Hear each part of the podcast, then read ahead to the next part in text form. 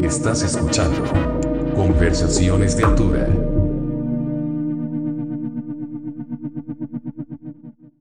¿Qué onda, pandilla? Bienvenidos a Conversaciones de Altura. Soy Joel. Muchísimas gracias por sintonizar hoy. De verdad lo aprecio un montón. Sobre todo porque hay muchísimas opciones afuera por ver y por escuchar. Y el que se hayan tomado el tiempo para disfrutar y escuchar esta plática es algo que aprecio un montón. Y bueno, para el episodio de hoy tuve la oportunidad de platicar con el productor y músico Hugo Quesada, que muy amablemente me recibió en su estudio Progreso Nacional, en el cual ha grabado pues muchas de las bandas más interesantes y más frescas de las últimas dos décadas, como por ejemplo el último disco de Belafonte Sensacional, Soy Piedra, fácilmente está dentro de mis discos, dentro de mis de mi top 10 de discos favoritos mexicanos, bueno, discos favoritos en general. Eh, también grabó el disco de Diles que no me maten, La vida de alguien más, que tuvo eh, muchísima eh, rotación el año pasado. Es un disco bastante interesante que tiene muchísimas matices y muchísimos detalles que yo recomendaría escuchar con, con unos audífonos para que pues puedan disfrutar eh, esos detallitos, ¿no? De los cuales Hugo y yo platicamos, bueno, más bien Hugo, ¿no? Porque yo no lo grabé, yo no grabé ese disco, pero bueno, Hugo nos compartió eh, algunas anécdotas e historias de, de, cómo fue grabar estos dos discos de Belafonte y de a Diles que no me maten, pero bueno, también platicamos de otras bandas, ¿no? De Doroteo, de Mangers, de sus bandas eh, Robota y Exploded Views. No platicamos mucho. Eh, le dije que me gustaría regresar a platicar con él para hablar más de, de, su onda musical, ¿no? De sus bandas, de cómo es componer, salir de tour, tocar y demás, ¿no? Sobre todo de Robota, me interesaría platicar con él de cómo era su setup en, en vivo. Lo tocamos un poquito en, en el podcast, pero ya como profundizar más en ese tema me, me interesaría. Por último, solo recordarles que estamos en redes sociales como Conversaciones de Altura, estamos en Instagram, en Facebook, en Twitter y me harían muy feliz si se suscriben por favor al canal de YouTube y si le dan push a la campanita de notificaciones para que cada que saquemos un episodio nuevo, que lo estamos haciendo cada miércoles, les llegue su notificación. Sería nos harían muy felices amigos. Y pues nada, vámonos con Hugo, que de verdad se puso muy interesante la plática. De verdad creo que es importante que existan personas como Hugo en el país, ¿no? Sobre todo en el aspecto cultural, eh, que le gusta explorar y experimentar y también apoyar a, la escena nacional, ¿no? Que mucha falta nos hace amigos. Eh, pues eso es todo, los quiero muchísimo, nos vemos la próxima semana. Eh, ah, bueno, recordarles que esta es la primera de dos partes. Platicamos como dos horas y media y bueno, para que sea más fácil para ustedes escuchar toda la plática, decidí eh, dividirla en dos amigos. Hoy miércoles es esta primera parte y mañana jueves la segunda parte y ya bueno, lo, pueden escuchar como se les vaya acomodando sus tiempos, amigos. Y ahora sí, vámonos. Eh, tengo un gran invitado, el señor Hugo Quesada, ¿cómo estás? ¿Qué, onda, Joel? ¿Cómo estamos? Bien, bien. ¿Tú? Bien. ¿Sabes qué? Tengo que decir esto al aire, pero llevamos platicando como media hora y como que hacer, o sea, como preguntarte cómo estás después de media hora de platicar. Siempre raro, güey. Es como extraño, ¿no? No, pero bueno, son los protocolos que normalmente se, tienen que, seguir, entonces, pues todo bien. Oye, pues antes que otra cosa, muchísimas gracias por invitarme a, a, a tu estudio, a tu lugar, ¿no? Es, siento que luego hay como ciertas personas que su estudio lo cuidan demasiado y como que no les gusta que entre como gente que tal vez no va a, grabar, ¿no? Pues fíjate que yo no tengo tanta bronca con eso. Creo que soy, digo, si bien este no es un espacio comercial, porque aparte si te puedes dar cuenta, es, son dos cuartos súper pequeños, que en realidad solamente yo los tenía designados como para yo trabajar en mis cosas eh, cuando recién me mudé acá. Mm. Eh, este no es un estudio comercial, no es de que alguien me mande un mensaje, ay, quiero ir a grabar, pues no, más bien trabajo, Ah, con, trabajo con, con gente a la que yo creo que le puedo echar la mano, ¿no? O sea, que yo sé que pueda yo aportarle algo como a su discurso Claro. y este y para nada trabajo a destajo como normalmente se hace en un estudio porque también entiendo que los estudios normales tienen que pagar un recibo de luz bastante alto, tienen que pagar por las lucecitas que les ponen, porque se vea fancy. Claro. Y la verdad es que, güey, es- mi, mi- mi- el estudio está en mi casa, pues. Entonces, eh, cuando alguien como tú se acerca y le interesa como hablar de mi chamba, pues al contrario, estoy muy agradecido y pues obviamente pues les abro la puerta. No, pues de verdad lo aprecio muchísimo. Y antes de, de adentrarnos como un poco, justo lo mencionaste, ¿no? Como, como eh, el- el- las personas con las que trabajas, me gustaría preguntarte, que he escuchado entrevistas de productores y siento que nadie hace esta pregunta, pero ¿cuáles son tus influencias como productor en cuanto a, pues sí, no sé, o sea, por ejemplo, yo como bajista te puedo decir, me gusta un chingo Trevor Don. O sea, tú como Ajá. productor, ¿qué productores te influenciaron y o qué discos? Pues hay un chorro, fíjate. em, creo que soy mucho más fan de la gente que en vez de que se quede con los créditos, que se ensucie las manos, ¿no? Porque, por ejemplo, mucha gente habla como de Bayanino o todo este, estas como super vacas sagradas. Mm, Pero a fin de cuentas, estas personas quizá tienen como, como conceptualmente la idea de algo, pero siempre tiene que haber alguien detrás que haga eso realidad, ¿no? O sea, siempre tiene que haber un Inge que, que sea así como Brian y no, quiero que esto suene a nubes. Y es así como, puta, güey, ok. Vamos a ver que la idea de este muchacho famoso tenga coherencia huevo, ya en una grabación, en, un- en algo en, en este, en este plano, ¿no? En esta dimensión. Entonces, eh, tengo un- soy muy fan de- del trabajo de muchas personas. Mi ingeniero de grabación favorito es eh, un compa que se llama Bob Clear Mountain.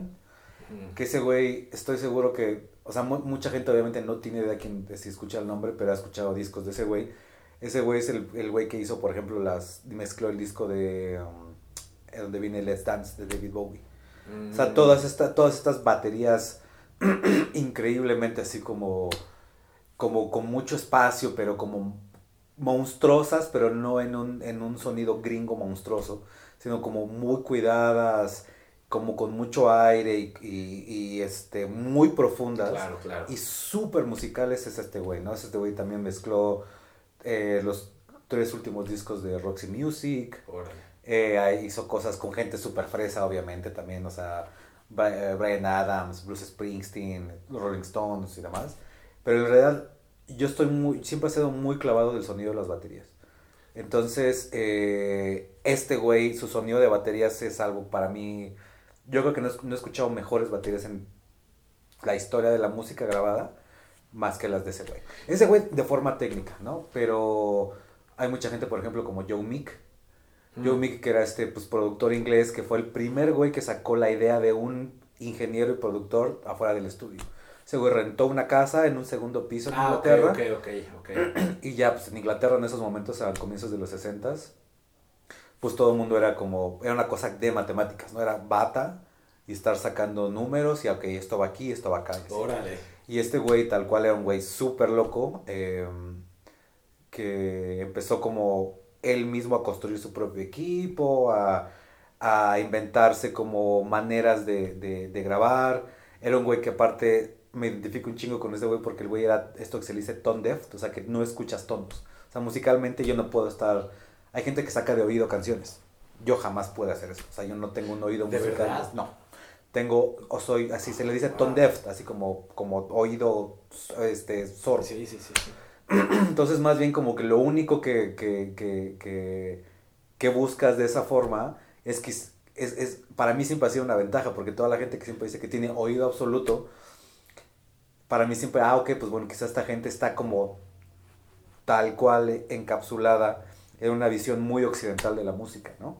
Entonces, Mm. este güey, todos sus discos son ultra mega comprimidos, ultra mega saturados de sonidos, tiene ideas súper locas. Hay una canción eh, de una banda que se llama The Honeycombs, que el güey quería como, eh, imagínate, era el 62, 63, no, no recuerdo el año.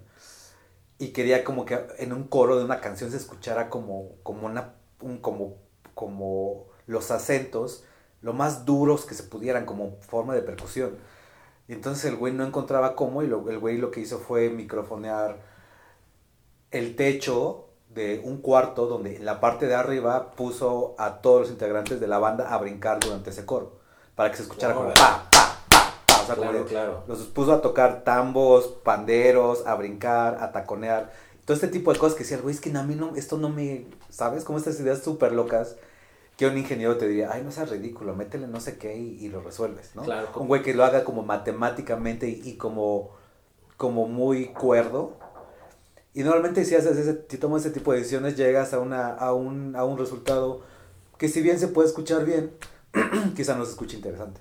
Entonces, para mí siempre mi elección en estas dos lecturas a- a- de cómo hacer una mezcla o cómo hacer un disco, yo siempre me siempre elijo el que se escuche interesante en vez de que se escuche bien. Ah, Entonces, si hay una si hay una canción que debe escucharse horrible porque creo, ah, estaría muy padre que se escuchara como que la voz estuviera dentro de un tambo.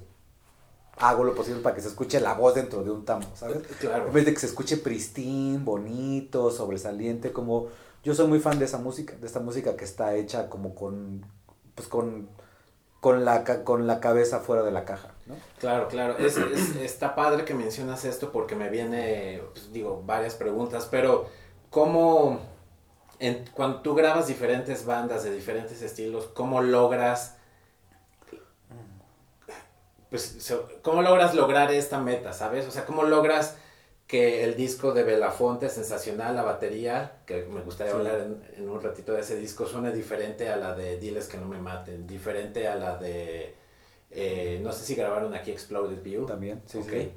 Pues es, quizás es, es, es, es un juego muy personal, es algo que la, honestamente cuando acepto chambear con alguien, obviamente si hay unas pláticas previas, llegamos a algo, pero a mí siempre me gusta tener a mí mi juego de cartas aparte, ¿no? Que es una cosa que, por ejemplo, el, el caso muy en específico de, de los deals, ¿no? Eh, estos güeyes llegaron a mí completamente de rebote, o sea, no los conocía. Mm. Andrés Lupone es el bajista de Steel. Entonces yo hice el primer disco de Steel y un día así Lupone me dijo, oye güey, eh, pues yo tengo otra banda, ¿te interesaría como chambear con nosotros? Les dije, claro, o sea, estaría padre verlos porque normalmente eso sí es como una algo que siempre hago con las bandas, necesito verlos. O sea, necesito o verlos en el ensayo o verlos en un toquín. Ah, Si se pueden ambas cosas Claro, antes de empezar a llegar a algo, es, es primordial para mí. Entonces, eh, una vez que los vi, me di cuenta que Raúl, el baterista, es un excelente baterista y tenía un toque muy yacero, Mm. cosa que a mí me encanta. O sea, como a mí los, los bateristas de jazz me, me- es de las cosas que más, o sea, los sonidos que para mí son más placenteros en el mundo, es escuchar una batería de jazz. Es así, uf, tan, Pues es ¿no? que es fin, así. Sí, porque, porque a fin de cuentas tiene esta, esta cuestión que según yo es lo más fácil y lo más difícil, que es hacer sonar una- un baterista de jazz es lo más fácil del planeta. Mm. Pero para eso el güey tiene que tocar muy bien. Entonces, eh, exiges mucho del músico. Y si exiges mucho del músico, güey, pues a mí me encanta que las bandas lleguen de una forma y salgan de otra. O sea, que las bandas, una vez saliendo de aquí, sean otra banda, ¿sabes? Wow. O sea, que la experiencia de venir aquí no sea solamente grabar y despacharlos, así como, aquí está tu disco mezclado, aquí están tus archivos, que te vaya chido. Jamás, güey. O sea, yo pues comencé a tocar desde muy morro y, y a mí siempre me ha pesado como esta, eh, pues falta de constancia, falta de registro eh, y falta de, de gente que le quiera dar vueltas a la tuerca en la industria de la, bueno, no en la industria, pero en la música, pues sí, subterránea, ¿no? Claro. siempre ha sido como muy desdeñada, ¿no? Es como, ah, pues en la música independiente, no ganas un peso, te va a ver tres personas, Sí. pues vas a la Alicia y nadie se acuerda de ti ni le vales queso, ¿no? Sí, no se le da el valor, ¿no? No se le da el valor que para una banda de rock comercial, ¿no? Claro. Entonces, eh, con estos muchachos, en el caso te digo muy en específico, yo cuando, lo vi, yo cuando lo vi dije, puta, yo quiero, quiero que este disco suene a este tipo de baterías, ¿no? Que es como, me encanta todo lo que hace Dapton Records o, lo que, o, los discos de Motown de los 60s, todas estas baterías que son como, como, para mí, como- o sea, según yo suenan así como a cubetitas, como de jazz. Y que el bombo sea muy como, como cuando le pegas una almohada, que, no, que tenga cero clic, o sea, que, no, que sol- solamente sea como una cosa redondita. Como, Ah, como No. pachoncito. Puede como ser. pachón, sí, como los hacían en los 60 ¿no? Y todo ese sonido, pues es mucho pues, de compresión de cinta, cosas que yo no tengo acá. Mm. Pero ya después de muchísimos años de estar tanto buscando el sonido a mi cuarto como buscar el sonido a mi equipo, ya llegué, puedo, puedo llegar a esos resultados ya relativamente fácil, ¿no? Entonces una vez que pasa eso, pues te digo, es simplemente así como cada vez que, esta vez cuando vi a Raúl dije, este güey, así me vi súper reflejado en mi frustración, dije, yo voy a hacer, como yo siempre había querido sonar, yo voy a hacer que ese güey suene. Ah, bueno. Entonces, eh, esos dos discos en específico de los deals que hicimos acá, pues, güey, creo que eh, tuvimos quizá dos. En el primero solamente me pidieron un, un cambio, un fix, que fue una cosa que yo metí en el primer track y que lo metí en- al, minuto, al minuto uno. Ellos me dijeron, oye, güey, ¿qué tal que se meta al minuto dos? Fue todo lo que me pidió. O sea, tal cual, yo mezclé el disco, esos vinieron a grabar las canciones. Eh, ellos sí son, son como son como muy herméticos y ahorita ya somos más compas porque pues bueno, ya tenemos ya un par de discos trabajando y hay cierta camaradería, pero ellos son un poquito más como Cuidadosos. son sí, sí son no son no son sí son un poquito más serios, pues, ¿no? Como eh, como en su manera de llevarse hacia otras personas. Entonces, eh, en el primer disco tal cual venían, grababan y se iban. Así, entonces yo un día agarré y Ah, les entregué, sí, o sea, como son muy reservados, pues. entendí, sí, sí. O sea, no hay mucho, no hubo mucho intercambio de ideas. Yo la verdad es que solamente les decía, ok, vamos a hacer esto, grababan y se iban. Mm. Y yo les, ya cuando les entregué la mezcla del disco, pues les gustó mucho. Y pues, güey, en realidad como que, eh, según yo, lo, de lo que se encarga mucho el productor, pues es darle como la personalidad al disco, ¿no? Porque sí, sí, si bien no haces las canciones o no son tus canciones, intervienes muchísimo, muchísimo, ¿no? O sea, como, eh, a final de cuentas creo que sí hay un nivel en el que tú compones y haces arreglos en los discos más de lo que cualquier persona se puede llegar a imaginar. Claro. Entonces, bueno, es que vuelvo a lo mismo, algo que mencionar. Eh, tu, tu approach como, como productor es individual a la banda. O Claro, sea, es, cada banda es diferente. Por decirlo de alguna forma, customizado a la banda. Es más, hay veces que, o no a veces, creo que 100% de las veces es, no, ni siquiera es custom cada disco, es cada canción.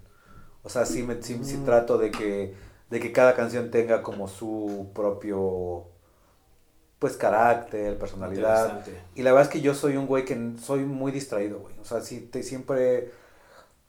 Lo comparo mucho como cuando me invitan a poner discos. eh, ya sabes que hay güeyes que hacen su DJ set de dos géneros en específico. No, esta Ah, voy a poner sí, techno, sí, o voy a poner house, hoy te va toda la noche de bossa nova y yo no puedo, güey. Nunca, jamás, jamás, jamás.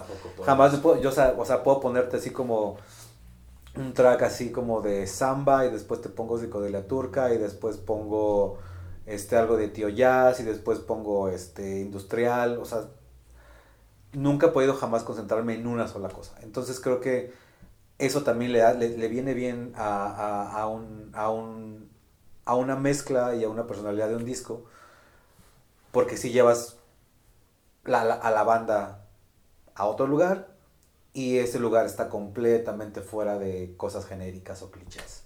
Claro, y, y tú como productor, bueno, en primer lugar, no sé si te gusta, lo venía pensando justo en el metro, si te gusta a ti llamarte productor, porque luego hay personas, nos ha pasado así como, a mí me gusta preguntarles, ¿no? Como, Claro. ¿Cómo quieres que te presente y demás? Y, y fotógrafos me han dicho como, a mí, en lugar de fotógrafo, ponme como creador de contenidos, ¿no? Ya sabes que les gusta. Claro, claro. Y pues bueno, está bien. Entonces no sé si a ti te gusta, o sea, te ves como productor o más como, como el compa que tiene las habilidades para grabar chingón a la banda de tus, Ah. de tus amigos. No, fíjate, es muy raro porque creo que nunca jamás en mi vida, de, o sea, desde morro, jamás me creí nada de lo que hacía. Era como un güey bastante... Sabes, haces cosas pero nunca le pones nombre, ¿no? Entonces sí creo que para que algo pase le tienes que poner obviamente nombre. Entonces creo que sí, en el momento en que yo sí dije, no, yo sí soy produ- productor discográfico, sí hago esto. Si la banda que llega acá es otra banda cuando sale y también el, el material no tiene nada que ver cuando llega a mí a cómo sale. Entonces una vez que empecé a hacer como esta reflexión, empecé a hacer como como súper crítico con mi trabajo y con, con lo que había hecho, dije, no, honestamente creo que sí produzco disco, la neta. Entonces no me molesta para nada que me digan productor. No me la creo tampoco, pero sí creo que hay, con la seriedad con la que me acerco al material de las personas, también eso merece respeto hacia ellas, ponerme un nombre para saber que ellos acuden a mí para yo hacer un servicio. Claro. El cual es producirles un disco. Y es, está padre que lo menciones porque he escuchado que luego hay productores que nada más se les contrata como ingenieros, de audio. Ajá, y tal vez, no sé a qué se deba, me imagino que a la banda o, o algo, eh, que tal vez su opinión no infiera tanto en, en, la música, pues, en el producto final, ¿no? Bueno, no en el producto final, sino más bien en, en la construcción de la música. Sí, en el, en el, producto final. Lo que pasa es que, y justo es una, es una, una discusión que siempre tengo con las bandas mucho antes de empezar a trabajar con ellos. Es como, yo lo, lo que pido es libertad creativa 100%. O sea, cuando alguien viene a mí para chambear, si les digo, güey, o sea, ¿están seguros? Porque yo lo que necesito es permiso para ah, poder mano, para meter mano 100%, pues, ¿no? No para nada para imponer mi, mis ideas, para nada, porque eso justo creo que es donde los productores toda la vida han, han falseado, como el productor promedio siempre piensa que la banda está trabajando a su favor, ¿sabes? Como que más bien es como, como que el productor quiere que el disco suene a él, mm, ¿sabes? no a la banda. En la música sí es, es una lástima porque creo que es el mero cáncer de todo este pedo. Pero yo la verdad es que sí creo que siempre pongo este ejemplo que es como, güey, o sea, si, si viene una banda con una idea, yo tengo otra idea y las ponemos, las echamos como, como ahí, a la baraja la ponemos a juego, siempre sale una tercera, una tercera idea que nadie se esperaba y que seguramente va a estar mucho más chida que una y que la otra, ¿no? Entonces, eso es lo que a mí me interesa un montón, güey, que llegue la gente aquí y que tal cual salga otra cosa completamente inesperada y que eso obviamente le va a servir un montón, tanto a su música como al de aprendizaje y también pues a lo que queremos construir en México desde toda la vida, toda la gente que nos estamos dedicando a esto, o sea, tener una escena independiente sana. ¿No? Claro. O sea, que nosotros, o sea, como todas las escenas independientes de todos los países que anhelamos y que, y que mamamos desde morros, y güey, ahí está Sub Pop, ahí está 4AD, ahí está Kill Rockstars, ahí está Merch, ahí está Dominos, como, pues sí, güey, todas esas esquemas son independientes, pero porque tenían una infraestructura ya armada, tienen influjo de capital, y sobre todo, pues hay bandas y música chida. Entonces, si hacemos música chida, se puede tener una industria sana. Entonces yo, mi, mi, mi, lo que siempre tengo en mente es siempre hacer discos muy chingones, güey. O sea, pues, si tienes un disco, o sea, es la única forma con la que te puedes salir con la tuya, güey. o sea, es la única forma en el planeta, es como, güey, hago música chingona. Si, tienes, si haces música chingona, hasta la gente que te odia va a hablar de ti. Sí, Entonces, ese, ese, ese, para mí eso es lo único, güey. O sea, soy, yo soy un güey que súper reservado, casi pues no chambeo en redes no estoy como yéndome como a hacer RP con gente, no soy ese tipo de persona. Entonces para mí me quedó muy claro desde morro que, güey, la única forma de poder hacer lo que te gusta y hacerlo como algo de, como, pues sí, para poder vivir, es hacerlo extremadamente bien. Sí, es la independencia, ¿no? Totalmente. independiente y es algo que, que en México a mí me cuesta mucho trabajo, güey, que que entre nosotros luego no hay, no hay apoyo, güey, ¿sabes? O sea, uno trata de hacer lo mejor que puede para apoyar, no solo en cuestiones de música, ¿no? El restaurante de tu compa, los tacos de no sé quién, lo que sea, ¿no? Y luego la gente que quieras ayudar no se permite que le ayude, ¿sabes? Es como muy extraño. Es, es que es muy raro, güey. Es, creo que nadie estamos acostumbrados como a, este tipo de camaradería. Normalmente, normalmente el mexa pues es el güey que pone el pie. Entonces, eh, y a mí me ha pasado muchas veces, güey. O sea, me ha pasado, y justo como chambeando en discos, hay veces que pues la gente ni siquiera te da el crédito que, que te mereces, pues, ¿no? O sea, yo he hecho arreglos completos en discos, güey. Te ponen como mezcla, güey. Es como, ah, ok, güey, ok. ¿Sabes? Sí, sí, sí. Entonces, sí, sí, sí. Eh, es raro, güey, pero eso a mí no me impide dejar de hacerlo. O sea, a, mí a, fin de cuentas, a mí lo que me mueve es tener como o sea, llegar a este punto neta en una, industria independiente nuestra, para mí eso sería el sueño, güey. O sea, en vez de estar esperando a que Ocesa o, o Live Nation te traiga una pinche banda de no sé dónde que te cobre 5 mil baros un boleto. Mi sueño siempre ha sido, güey, que en el bar de tu barrio vayas a ver una banda bien chingona que aparte seguramente van a ser tus compas, ¿no? Ese, Claro, ese siempre ha sido mi alucín, güey. Entonces, cada vez estamos más cerca de eso, güey. O sea, creo Sí, que, sí. est- que estas nuevas generaciones están como, obviamente ya como con la cabeza más destapada y no están como pegados a... Male- maleados, ¿no? Sí, no, pegados a saber que, güey, no importa que estés en un top 5 de algo, que no le caigas bien a no sé quién, y que vayas a tocar en un pinche Vive Latino no sé qué hora. Es como, güey, ya la gente sabe que si haces música chida, seguramente va a haber algún sello en alguna parte del mundo que saque tus discos, tus 300 copias, chance puedes ir a tocar allá, y si se venden bien, si no, no, y vas a seguir haciendo música. Claro. Entonces creo que creo que ese, esa mentalidad es la que ha hecho que los sellos en otros lados, independientes en otros lados funcionen. Y eso lo estoy viendo aquí apenas. Y creo que es- va, es- va, va muy bien. No, güey, estoy de acuerdo en lo que dices. A mí algunos, hace unos años, eh, la pareja de una novia de esa época, Ajá. pues tenía su banda y su sueño de verdad era tocar en el Vive Latino, que no está mal, güey. Claro. Pero yo lo, yo viéndolo de fuera, así digo, como, güey, tu banda, pues para el estilo de música que tocan está chido. O sea, no, no dejes, y he notado mucho eso, o sea, no dejes que, que si no te tocan en reactor o en órbita, o, eh, lo que sea, o si no tocas en el Vive Latino, tu banda no vale, güey. Hay miles de formas. Pero bueno, esto fue hace 10 años. Y como agregando lo que dices, sí he notado que ahorita las bandas en, en México están como, a diferencia de, de las de mi generación, están más abiertas a la colaboración en todos aspectos, güey. Sí, eh, pues están...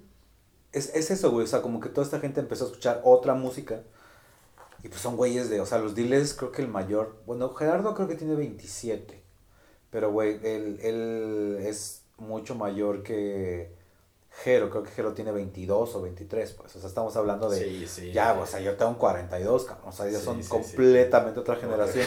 20 años. Y, y pues ya, y pues ya esos güeyes te traen otro chip. O sea, para eso, o sea, me acuerdo que, güey, todos mis compas que quisieron armarla haciendo música cuando empezamos a finales de los noventas, pues sí, güey, su alucina era de, güey, pues vamos a tocar antes que Zoé en el Vive Latino. Y es como de, güey, siempre se me hizo una mentalidad bien chiquita, cabrón. O sea, como, güey, no te puedes quedar, o sea, no puedes esperar a eso, güey. O sea, eso a mí me da mucha hueva, güey. ¿Para qué, güey? O sea, para que te acaben pagando tus 20 mil pesos que no te van a dejar tocar un mes antes ni un mes después. Y este, va a sonar súper mal, güey. O sea, como eres una banda chiquita, nadie te va a pelar. Vas a acabar abriendo un escenario que te van a ver tres personas, güey. Es como, güey. Desde el comienzo supe que ese pedo no, no era algo a lo que yo iba a aspirar. Toqué un chingo de veces en el Vive. Y la neta, güey, es como, pues, güey, vas, cumples y a lo que sigue. Pues, o sea, no, no te puedes quedar ahí como pensando en que ya la armaste por tocar. Sí, el- o porque ve, o que ya te, ya te dio unos tenis vans. O porque ya te dio no sé quién, unos parches de batería remo. Es como, no, güey. O sea, eso pues es puro pinche placebo, güey. Más bien es como, güey, para mí siempre es chambear y chambear y no dejar de trabajar, pues. ¿no? Sí, güey, siempre para adelante y, y, pues el apoyo, ¿no? Es, a, mí, a mí sí se me hace como muy, muy limitante eso de, güey, quiero tocar en el Vive Latino. Está bien, o sea, está chingón que, que tal vez esa sea una de tus metas y tú crees que eso te va a llevar a, a- al A siguiente lado. paso, pero la realidad es que es muy difícil, ¿no? Claro. Y se ve en los, en los eh, ¿cómo les llaman? Headliners, ¿no? Eh, una no, o sea, un año es OE y Café Tacuba, al siguiente es Molotov, maldita vecindad, al siguiente es Molotov con Café, ¿sabes? O sea, son los mismos, güey, o sea, no, es muy difícil y es muy frustrante. Es, es, es rarísimo como, y, y eso lo, se lo explico a la gente, como a la gente que tengo cerca y con la que chambeo todo el tiempo, que hay mucha gente que no sabe que eso solamente es pura, los, los carteles de los festivales, cualquiera que sea, son puro duelo de oficinas. Es una oficina que tiene tantos artistas y otra oficina que tiene tantos artistas. Sí. Y es así, güey. Entonces es como le digo, güey, mientras ninguno de esos, ninguna de esas oficinas te agarre, no vas a entrar al juego, güey. Y una vez que te agarra una de esas oficinas, ya te vuelves un pinche títere que vas a estar obligado a hacer ciertas cosas para poder estar en esas madres todo el tiempo. Entonces es como, güey, se pierde mucho más. Para mí es mucho más chido que tal cual la industria de la música nos deje completamente afuera. Así tal cual, ustedes aquí no tienen nada que hacer.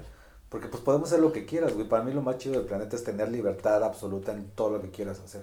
Claro, Entonces, güey, así como cambiar eso por lugar, por, por cambiar eso por un lugar cada cinco años en- y tocar en algún festival pedorro y eso es, güey, paso redoblado, güey. Sí, o, sea, sí no, es- no- o sea, yo prefería nunca salir a tocar a estar en- encadenado a esa lógica.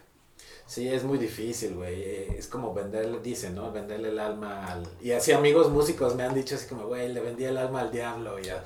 Pero pues, Güey, todos los güeyes, quien, todos los güey. güeyes que, que, que yo conozco de mi generación que le entraron con disqueras, güey, salieron, salieron mal, salieron raspados. sí, sí. o sea, sí. todos, güey, así, nadie, nadie le fue bien, güey.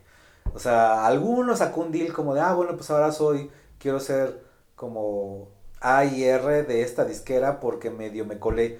Pues quizá el güey más cabecilla de esa banda que supo cómo ser estratégico y con quién, me- con quién periquear y con quién salir. y es- puede llegar como un Sí, puesto sí, sí. ejecutivo de alguna madre de esas. Y es como justamente lo que yo en lo personal no quiero llegar como un pedo corpora- corporativo de música, güey. No, güey, lo que yo quiero hacer es música, güey. Claro, güey. ¿No? Entonces, sí, no. O sea, por, por- para mí, o sea, en mi visión de las cosas, no, cabrón. No, no tiene nada que ver conmigo.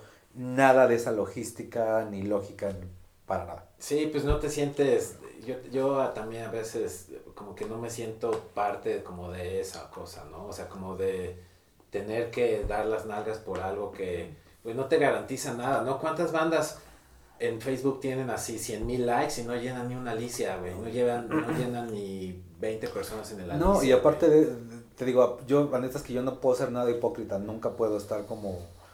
No le puedo decir hola a alguien que me cae mal, güey. Así como sea una de, est- de estas personas que está eh, chupándole los huevos a la persona que esté arriba de él, güey, nomás por persiguiendo el hueso a ver si algún día le cae algo. O, güey, hay, hay gente que yo conozco que está chupando huevos por una pinche pulsera, güey, de VIP. Es como de, güey.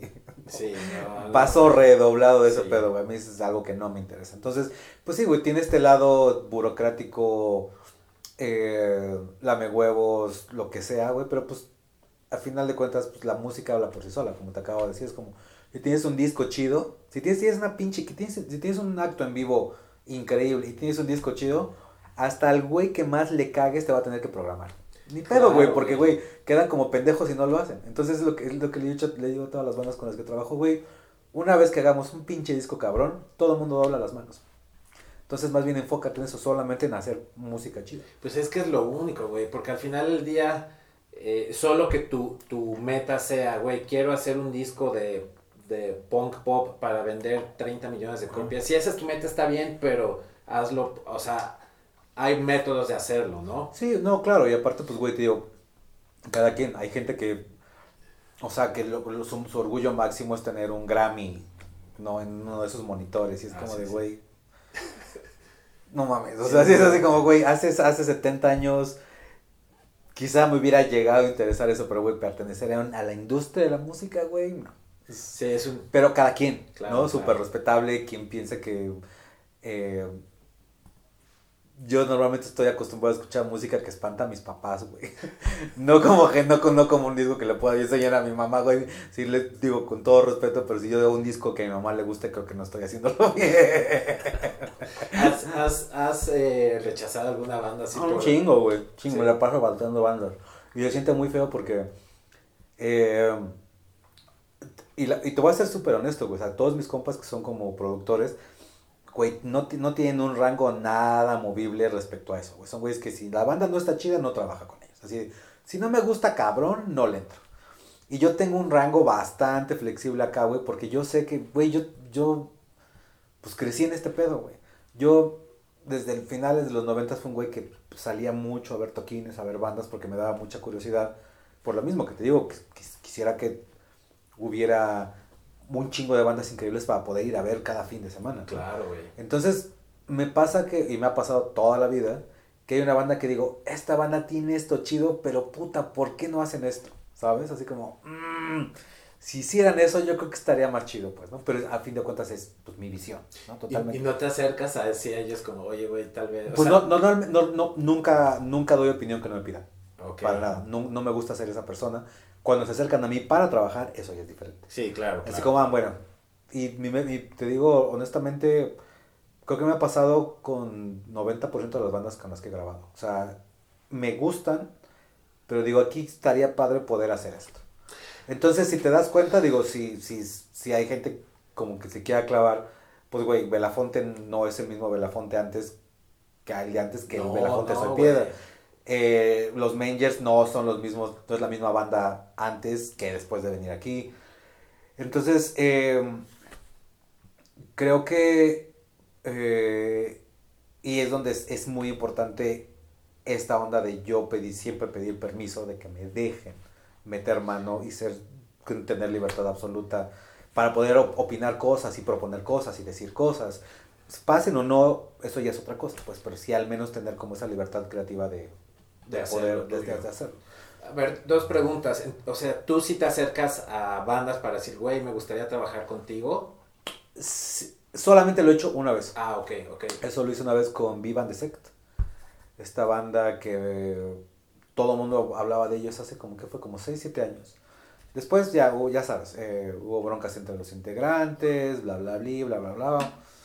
Eh, pero una, era una gran banda en su momento. Creo que ahorita medio siguen activos, a veces tocan, a veces no. Viva Sect. Viv and the Sect se ah, llamaban. Era una banda que tenían este sonido que acá en México pues pasó mucho en la frontera, pero que era muy desconocido, que era como una banda que sí tocaba como rock de los 60 pero sin ser psicodélico ya como ahorita con el cliché lisérgico de un chingo de delay y un riff de fuzz. no, que ya, no mames, que yo no así, güey, ya paren esa mamada, güey.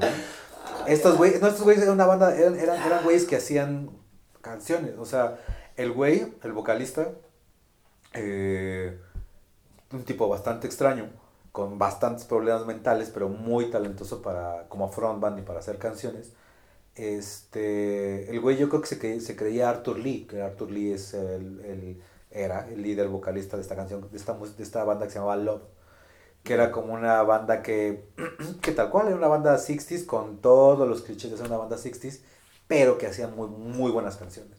Entonces esta banda eh, andaba medio navegando entre, entre The Seeds, entre los Kings, entre Love, obviamente medio Beatle también, entonces esa banda me encantó porque cuando la escuché dije, puta, güey, esto, o sea, no hay aquí, o sea, o haces, cuando haces cosas 60 o haces esta cosa como, como muy ñoña, como li, li, li como de flower power, o esta otra cosa de fuzz y delay y marihuanote, de, de, de super down tempo, y no, güey, acá todos los güeyes tocaban súper bien, eh, y este cabrón es pocho, el güey Ah. Eh, no sé si nació o creció en, en, alguna parte de los Estados Unidos y tenía un primo que le metía muy cabrón a toda esta escena.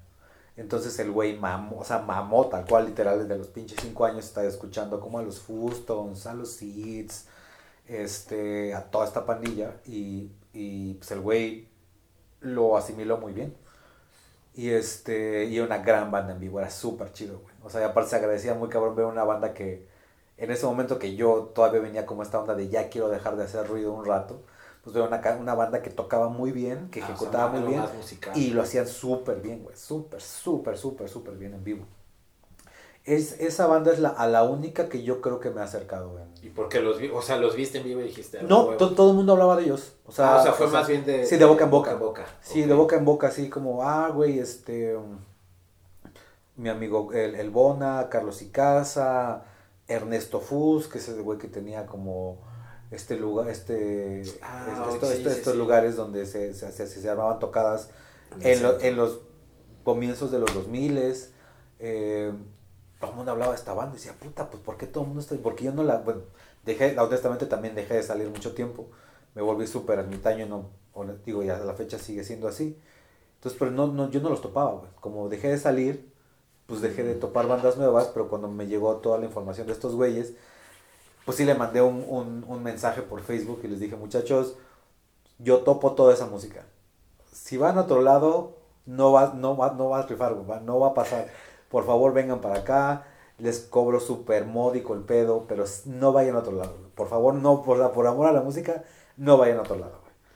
Entonces, porque es un sonido muy específico, güey. Y este tipo de música a mí me gusta un chingo, güey. Entonces yo sabía exactamente cómo tenía que sonar y para dónde iba a ir, las canciones estaban súper chidas y todo. Y después de ahí, eh, sí, güey, o sea, todas las demás bandas siempre se me han acercado. Como de, ajá. Sí, se me han acercado ellas. Eh, bueno, es que algo que pregunta. preguntarte. eh, ¿Cómo...? y se me hace bien interesante, güey, porque siento que luego muchos productores sí, sí se les ve como como perso como gurús, ¿no? Como Rick Rubin, que el güey creo que ni si- eh, creo que llega al cuarto y como, ah, ponle esto, esto y se va, ¿no? Exacto. ¿Cómo tú logras eh, cuando estás grabando con bandas, por ejemplo, con Beat and the Set, Ah. cómo logras manejar como, pues sí, es una cosa de ego, ¿no? Tal vez como de, güey, sé que así va a sonar mejor la batería y que tal vez un integrante te diga, no, mejor que suene así. Y tú así como quedarte con el, "Arr". Está muy cabrón porque creo que después de todos estos años, lo que he aprendido más es hacer, pues no, no como estratégico o no como, creo que ya, más, ya tengo ya mis mañas. Creo Ah, que ya, ok. porque eres, tienes que ser súper, súper, súper analizar a la banda, güey, súper. Entonces, ya cuando, ve, cuando veo una banda llegar, ya sé, ya sé, a este güey es el, que- el güey que sí le interesa el pedo, este güey va a ser el que va a embarazar a la novia, este güey es que le, es el güey, este güey es, este güey es el güey al que le super vale madre, este güey nada más No está aquí, por- cómo, este, este güey. güey nada más está aquí para periquearse, por las chelas gratis, ¿sabes? O sea, como... Entonces, una vez que haces esa, esa lectura, tienes que aprender cómo te acercas, ¿no? Ah, O sea, sí hay, y hay, y hay, y hay, hay bandas con las que, con las que, que sí vienen y que sí tienen la, se ve que les cuesta, ¿no? Le digo, oye, güey, ¿qué te parece que en vez de tener 25 mil platillos, güey, te quito todos los platillos? y si es así de, eh, pero, ¿qué tal que, o sea, pero yo propongo normalmente ese tipo de cosas, güey, ¿no? Este, entonces, sí tienes que tener ya muy, muy, muy, muy ya hechas tus mañas Ok. para saber cómo te diriges a cada uno y para saber por dónde sí y por dónde no. También la otra, y, y cosa que siempre hago es dejar tan cabrona la mezcla para que para cuando esos güeyes quieran decir, no me gusta, no puedan. Ah, o sea, como, para cuando, así como, oye, güey, por- oye, oye, güey, ¿por qué hiciste esto con los tambores? ¿O por qué eh, pusiste eh, ese, un pinche amplicito de juguete en vez de poner el ampli más choncho que tenías, ¿no? Y que, y que obviamente siempre la, la gente se muestra súper escéptica, ¿no? Es como de, "Ah, este güey, no mames, yo quería tocar con ese ampli y me puso un pinche pedal, un ampli de juguete, de, sí, de cartón. Y una vez que escuchen el resultado, ya ni siquiera se acuerdan de lo que esos güeyes querían hacer, ¿sabes? Wow, sí, o sea, más sí, bien, sí, más bien es eso, es como, como siempre es como de verga. No sabía que podía llegar a eso con un Con pinche ampli de cartón, ¿sabes? sí. Entonces, eh, es un poco eso, güey. Como, como tener mucha paciencia, tener tus mañas y saber por dónde, pues, ¿no? O sea, hay gente, a la- hay gente a la que es, es muy difícil convencerla de cosas y, que, y hay gente que, o sea, Raúl, el güey de los diles, es muy mi compita y todo, pero sí es un güey que te dice no. Es un güey que no. O sea, no- o sea, no, no es de, oye, no. Es de, oye, güey, ¿qué te pasa? No.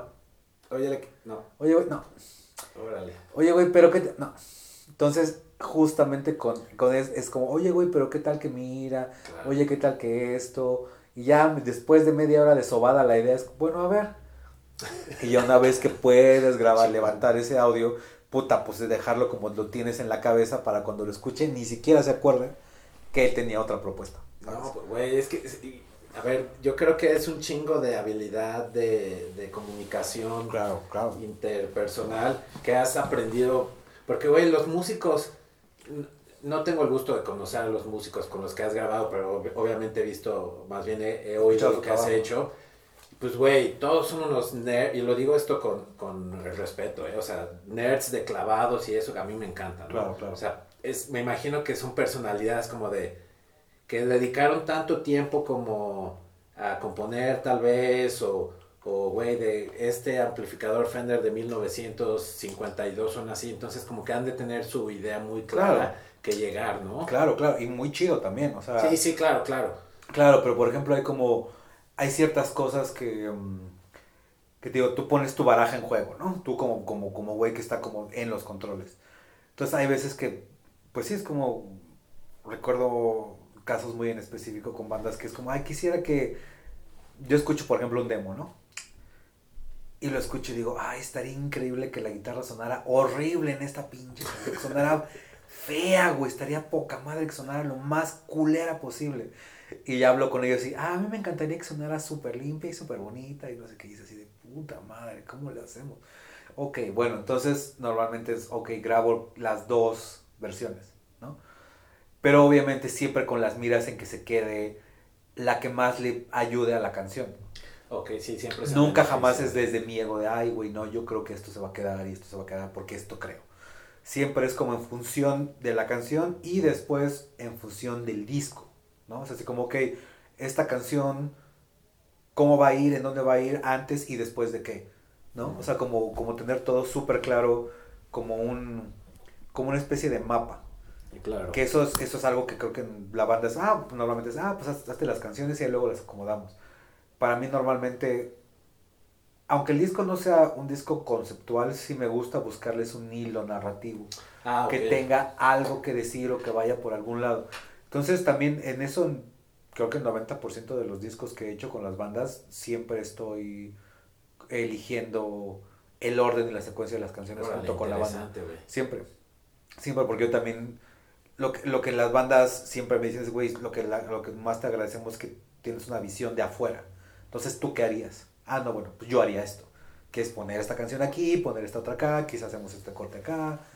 Igual, igual con sonidos. Oye, ¿qué tal que en vez de una batería, qué tal que es una caja de ritmo? ¿No? O el qué tal que en vez de que sea una pinche guitarra súper distorsionada, ponemos una guitarra acústica de 12 cuerdas. ¿Sabes? O sea, mm. como, como tratar de buscar que que, que sea como tanto divertido para nosotros chambear y que el resultado sí sea pues algo que tú escuches y sea interesante, pues, ¿no? O sea, no como, como tratar de subirse a un hype o una moda de ciertos sonidos, porque eso pasa todo el tiempo, ¿no? O sea, eh, desde, desde que la música está como, digo, siempre ha estado la música de la tecnología de la mano, pero como en los ochentas que ya dependían tanto, y que ya es como, ok, pues ya la música y la tecnología van completamente de la mano. Y pues ahorita más que nunca así es, ¿no? Tal cual, eh, puedes hacer un disco en la compu sin ningún problema. O sea, con el micrófono de la computadora, ¿sabes? Entonces, eh, sí creo que hay muchas cosas en juego, pero si lo sabes resolver y llegas como un diálogo con las, con las personas y bajando ciertas ideas, sí se puede llegar a algo, pues que las dos partes queden satisfechas y aparte quede interesante y que eso obviamente al, a la persona que está escuchando, pues güey, lo lleve a otro lugar, ¿no? No como un simple tarareo de, ay, esto suena como a Temi Pala. es, es, es eh, como dices, es muy importante, ¿no? Y también la gente que no es eh, musical o que no toca un instrumento, güey, es importante que sepan, obviamente, todo el trabajo que hay detrás, güey, de una canción y que, que valoren también eso, güey, porque a la gente lo platicábamos antes de grabar, como que les vale madres si en Spotify suena a 320 o a WAV o si a 128, ¿no? Entonces que platiques esto, cómo es este proceso, es eh, verguísima, ¿no? Para que la gente Sí. Lo aprecia. Yo pienso que lo debería de la gente también valorar más ese pedo, güey. Sí, claro. O sea, sí tienes razón, pero también, también yo sí creo que, pues, güey, hay, banda que honestamente tiene demasiados pedos en la vida y... Sí, pues, claro, si, es, si es un pinche remix de MP3 del Metro, o es la versión super mega flag de la primera edición que se hizo en bla, bla, bla, pues, güey, ya también está chido. Pero sí creo que eh, no debe quedar de tu parte eh, como nada que no hayas intentado. O sea, para mí siempre así como un disco es una, es una situación, como en un tiempo específico que sí debe de llegar a sus últimas consecuencias, Es como de, güey, quiero grabar seis baterías, güey. Arre, lo hacemos, ¿sabes? ¿No? O sea, como, como es el único lugar donde neta sí te puedes ir de banda en la vida. O sea, como en la banda, no, no, no puedes echarte en el periférico en tu patineta, ¿sabes? O sea, no, aquí sí puedes hacer cualquier pendejada que se te ocurra, güey. O sea, así como, güey, quiero hacer 26 mil voces, arre, güey, vamos a hacerlo, güey. Quiero desafinar esta madre y quiero hacer este pedo, órale, pues, ¿sabes? O sea, como, como a mí entre más input me den, pues más contesto, ¿no? Y creo que, como le he dicho a toda la banda con la que he trabajado, güey, entre más lejos avientes la pinche piedra, o sea, entre más te quieras pasar de lanza y te, y te y te, y te, te brinques la barda, es más seguro que te pongan atención. Y eso es algo que he visto, güey, o sea, desde, desde el primer, eh, los primeros EPs del Shirota. Eh, o sea, Shirota hubiera sido una banda de rock que hubiera pasado desapercibida para nada, güey. Lo que tiene chido esos discos es que suenan muy mal, güey. Suenan horrible, güey. O sea, era como, para mí mi idea de esa banda era como, güey, quiero que sea el que suenen en, como la peor, la peor versión del primer disco de los Stooges y Isuel Maps, güey, ¿sabes? O sea, como una cosa que, que la pinche bocina, de, que, que, quieras quitar la bocina, güey, güey, ¿por qué se oye así? Güey, por- ¿sabes? Como a Sí, bocina sí, sí, sí, rota, güey, así como Podrido. podrido, güey, asqueroso, así de, güey, no Huevo. mames, que sea así de que digas, güey, ¿qué es esto? Así de que esta, es- esta, esta cosa que sientes tú de morro cuando escuchas, o como, por ejemplo, lo que a mí me pasó como la vez- primera vez que escuché, que escuché a los Stooges o a Isuel Maps, que es de, no mames, esto está así como, güey, esto es así, es pues pura porquería, esto no debió nacer, ¿sabes? Esa cosa que se siente así, como te sientes vivo, Claro, güey, te sientes con ganas de, Humano, güey. sí, hacer cosas y, y puta, para mí esos 12 EPs de, de- de que hice con el Shirota tienen eso, güey, es como... Y esos güeyes, güey, tienen una carrera súper choncha también porque esos, esos, esos discos los puso en el mapa así de, güey, esta es una banda de rock, esta es, esta es una banda de rock en México. Esto es lo que debe ser una banda de rock en México, ¿no? No una banda de rock, pues, simple, bonita, como, como muy ear candy, ¿no? Claro. Esta es una pinche banda así, en tu jeta así, horrible, sudada, este, brazos Claro. dislocados en el slam, ¿sabes? O sea, Sí, sí, sí, de que al final pinche feedback de 10 minutos. sí, ¿no? güey, de que sales con los oídos así, güey, así te queda un mes el pinche tinnitus y dices, güey, qué chingón este de toquín, ¿no? Sí, güey, esta, esta, pues, ¿cómo podría decirlo? Mentalidad punk, ¿no? Sí, sí, super punk. La verdad es que también tiene que ver mucho porque yo crecí en pues, una eh, colonia super industrial. Y la neta, güey, es que todos esos sonidos a mí me gustan. O sea, para mí son súper... eh, son- Estás acostumbrado. y no, y el candy a mí me, O sea, por ejemplo, a mí es muy raro que... Me gusta hacer guitarras muy bonitas. En el, en el último disco de los Diles creo que hice las guitarras más bonitas que he hecho. Pero también me gusta hacer estas guitarras como en los Mangers que pues suenan a lámina, güey. Ese tipo de sonidos que cuando hay un instrumento que ya suena a otro instrumento y no sabes qué es, a mí también me encanta llegar. Ah, eso está bien me chido. encanta porque ya es una cosa, pues sí, es como ya de, de alquimia, ya como de mamerto, ingeniero, productor, la chingada que llegas a combinar un chingo de timbres y ya llegas a una cosa que es puta madre, ¿qué es esto, güey? ¿no? Y que es un poco irrepetible, ¿no? Claro, que crees que es el bajo, pero es una trompeta. que es un con pinche cinte con... ¿no? Sí, no, o sea, los bajos de los Mangers, por ejemplo, es como, güey, los grabamos acá muy atascados, les ponemos así como varios fuses, distorsiones, amplis y la chingada. Pero esos bajos los paso por sintes, los vuelvo a pasar por pedales. Órale, ya en la mezcla. Sí, los hago esta cosa que se llama el reamping, que es como sacar la señal de tu de la compu ya hecha y vol- volver poder manipularla con, con cualquier cosa que tengas externa de hardware. Solo hago Mm. un chingo, hago como mezcla así de, ok, tengo estos dos canales de, de distorsión, tengo el canal limpio, tengo el canal del cuarto y esos hago un mix down de eso. Y ya con toda esa asquerosidad de frecuencias que ya es así cuando ves el espectro ya parece que no va a caber nada, pues eso a veces lo paso por sintes y estoy como fine tuning con, ah, creo que estas frecuencias están muy cagadas, ¿no? que se me hace cagada porque son disonantes o porque están feas, no porque suenan muy abajo. O sea, como, ah, este bajo que suena muy abajo. No, pues quizá no quiero que suene abajo, que, creo que suene otra cosa, un tambo, ¿no? Entonces, eso lo hago todo el tiempo. Y eso es ay, a mí lo que más me divierte, o sea, como Claro. estar, estar frente a la compu moviendo así como plugins, eso, güey, es aburridísimo. Entonces, más bien lo que, lo que me gusta eso. es, lo que me gusta es, es lo otro, es como, güey, saco la señal de esta madre, entonces ahí cuando yo sí me pongo yo solito a hacer cosas con todas estas madres que estás viendo, que es cuando ya vale la pena y es justificable tener todas estas mamadas cuando las estás ocupando. Claro. Eh, dos preguntas. ¿Grabas por día, bueno, más bien, grabas canción, toda una canción por día cuando se trata de, de un disco? Ajá. Y la otra pregunta, eh, ¿la mezcla te gusta hacerla, bueno, ya lo ya medio lo dijiste, solo Ah. o, o estás abierto que el integrante o, lo- o los de la banda estén presentes? Pues eh, la primera... la La- primera si pregunta- quieres, mejor vámonos por No, orden, la- ajá, güey. la primera primera pregunta. es, si grabas eh, Ah, la las canciones, o sea, si grabas una canción por día, o sea, toda la canción de batería, guitarra, bajo, teclado, todos los Ah. instrumentos, voz, y al día siguiente otra canción de ese mismo disco, o grabas todos los instrumentos un día. Pues eh, depende mucho eh, eh, el proyecto, la banda y lo ambicioso que sea. Por ejemplo, normalmente grabo...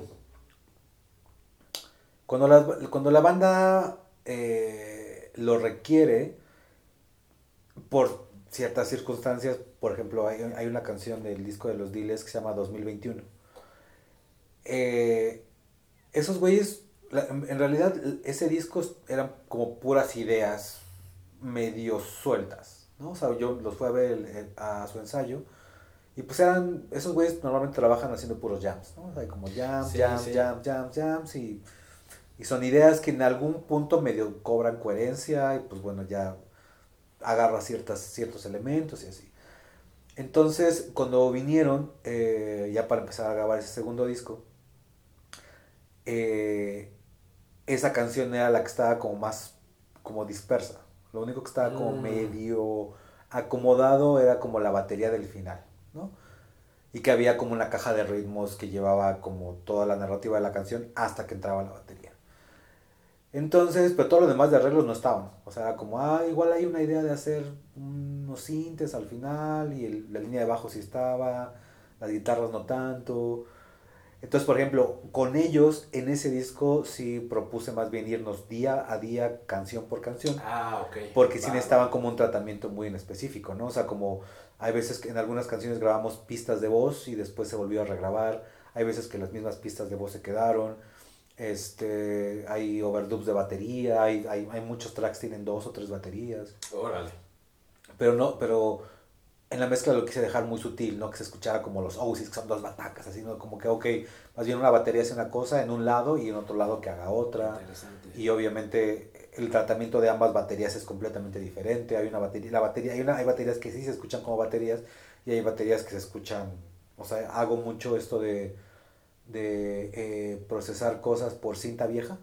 Mm. Esta- estos aparatos, los Space Echo, estas cosas son delays de cinta, entonces tienen loops de cinta que... El, el de atrás, el que tienes atrás. Ah, bueno, ese es un chorus. No, este es un delay y un chorus. Ah, ok. Pero todas estas tienen como... ah, eh, ese es el Sí, el Space. Echo. Ah, es- ok, ok, ok. Entonces tienen eh, un loop de cinta. Entonces lo que hago es, eh, hay- tengo dos que solamente puedes pasar el efecto, o sea, lo que está pasado por la cinta.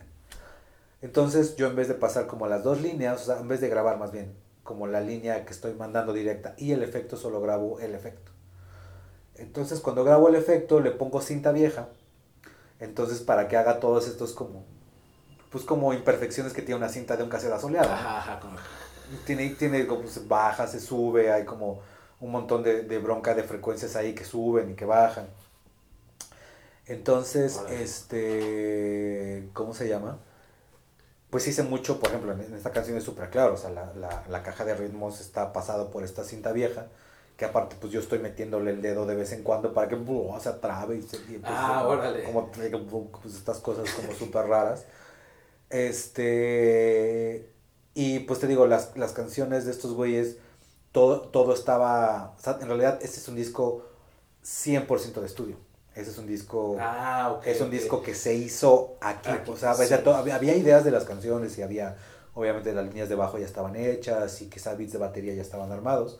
Pero en realidad todo, el 90% de los arreglos se hicieron aquí. Sí, si la pandilla que nos está escuchando le interesa como tener más contexto, digo, no por hacerme promoción, autopromoción, pero platiqué con los chicos de Diles que no me maten, sobre todo de este disco que es eh, La vida de alguien más, de si no me más. equivoco, ¿no? Así es. Y platica, nos platicaron todo esto, más como desde la perspectiva de la banda, ¿no? Si los que nos están escuchando quieren, está ahí en... No me gusta hacer autopromoción, No, pero no, igual. no, pero dale, güey, está chido. O sea, para que la gente escuche la chamba, ajá, ¿no? Y sobre todo del punto de vista de músicos, y ahora ya te están escuchando a ti como, como productor. Y, y bueno, pero en el caso de, esto es como con Diles que no me maten, con Belafonte fue el Soy Piedra, grabaron eh, los instrumentos por día en orden. Eh, o- con, con, con ellos, con ellos, déjame, déjalo recuerdo. No, con ellos grabamos eh, las... Normalmente lo que... ah, digo, eh, para seguir con la, con la respuesta de, a tu pregunta, el caso de los dealers, por ejemplo, muy en específico, en específico fue así, como así nos fuimos canción por canción, día por día. Porque si era, había mucho fine tuning en todo. Ah, ok. Súper así de, "Mm, creo que esto no, vamos a intentar esto. Eh, había canciones muy complejas, había cosas que, había arreglos que ellos medio tenían en la cabeza, pero no sabían ni siquiera con qué instrumento hacerlo. Y así como, ah, güey, intentemos con este, ahora con este, no quedó este, bueno, pues intentemos con este otro. Con Belafonte creo que fue más normal el procedimiento que fue grabar todas las bases rítmicas primero, o sea, Mm. baterías, después bajos, después guitarras, eh, y después voces, y al final hubo muchos invitados, y, este, y al final fueron los invitados. ¿no? Sí, es que es un disco. Acabas de escuchar Conversaciones de Altura.